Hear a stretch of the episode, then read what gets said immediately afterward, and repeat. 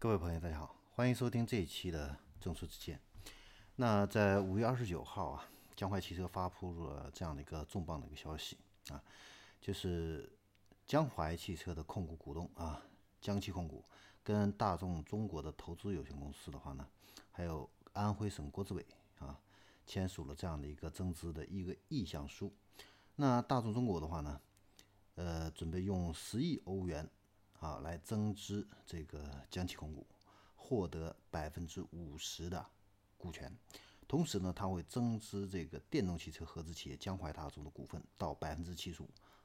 直接就获得了合资公司的一个管理权。啊，那这个的话呢，是合资公司啊，江淮大众的这个增资控股的话呢，是继这个华晨宝马还有北京奔驰之后啊。国内汽车合资的这个股比开放政策发布之后的又一个案例，啊，那大众这方面的话呢，表示呢，通过这个变革江淮大众的这个管理模式，会推动这个合资企业业务还有电动化战略的一个发展。那江淮汽车的话呢，也表示，在大众啊对这个江淮大众持股百分之七十五以后的话呢。大众会授予合资公司主流品牌以及一系列的新能源的产品，力争给这个合资公司在二零二九年间达到年产量三十五万辆到四十万辆之间，项目总投资额的话呢，将达到十亿欧元。那这个事情的一个最大的看点，其实并不在于大众中国参与了这个江淮汽车的一个混改啊，那它其实的话呢，代表着一个趋势。啊，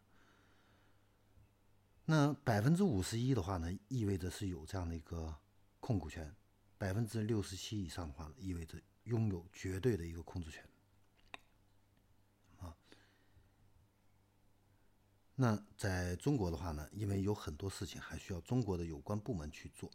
所以呢，他留下了百分之二十五的这样的一个收益权。啊，应该说这个是一个聪明的一个平衡。啊，那。相对于马斯克而言呢，大众宝马呢实际上更理解中国市场一些。那马斯克因为他是全资的啊，他没有政府的这样的一个背景啊。那对于中国政、地方政府来说的话呢，掌握一下盈利百分之五十的盈利企业的百分之五十的这样的一个股权的话呢，呃，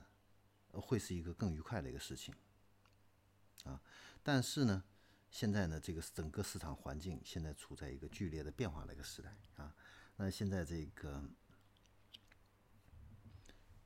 很多的一些车企啊，现在正在被边缘化啊，资源正在不断的往头部去聚集，客户也在不断的往头部的这些企业去聚集啊。那如果说是只是持有百分之五十的股权啊，类似这个长安 PSA 或者是东风雷诺，那他持有的这个股权价值其实是越来越。低的啊，甚至可能会成为这样的一个负担啊。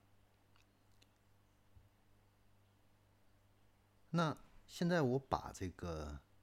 股权呢转让出去啊，未来的话呢，可以获得更好的这样的一个收益的话呢，这个呢，对于双方来说呢，实际上还是这样的一个双赢。因为对于政府来说的话呢，需要的是税收。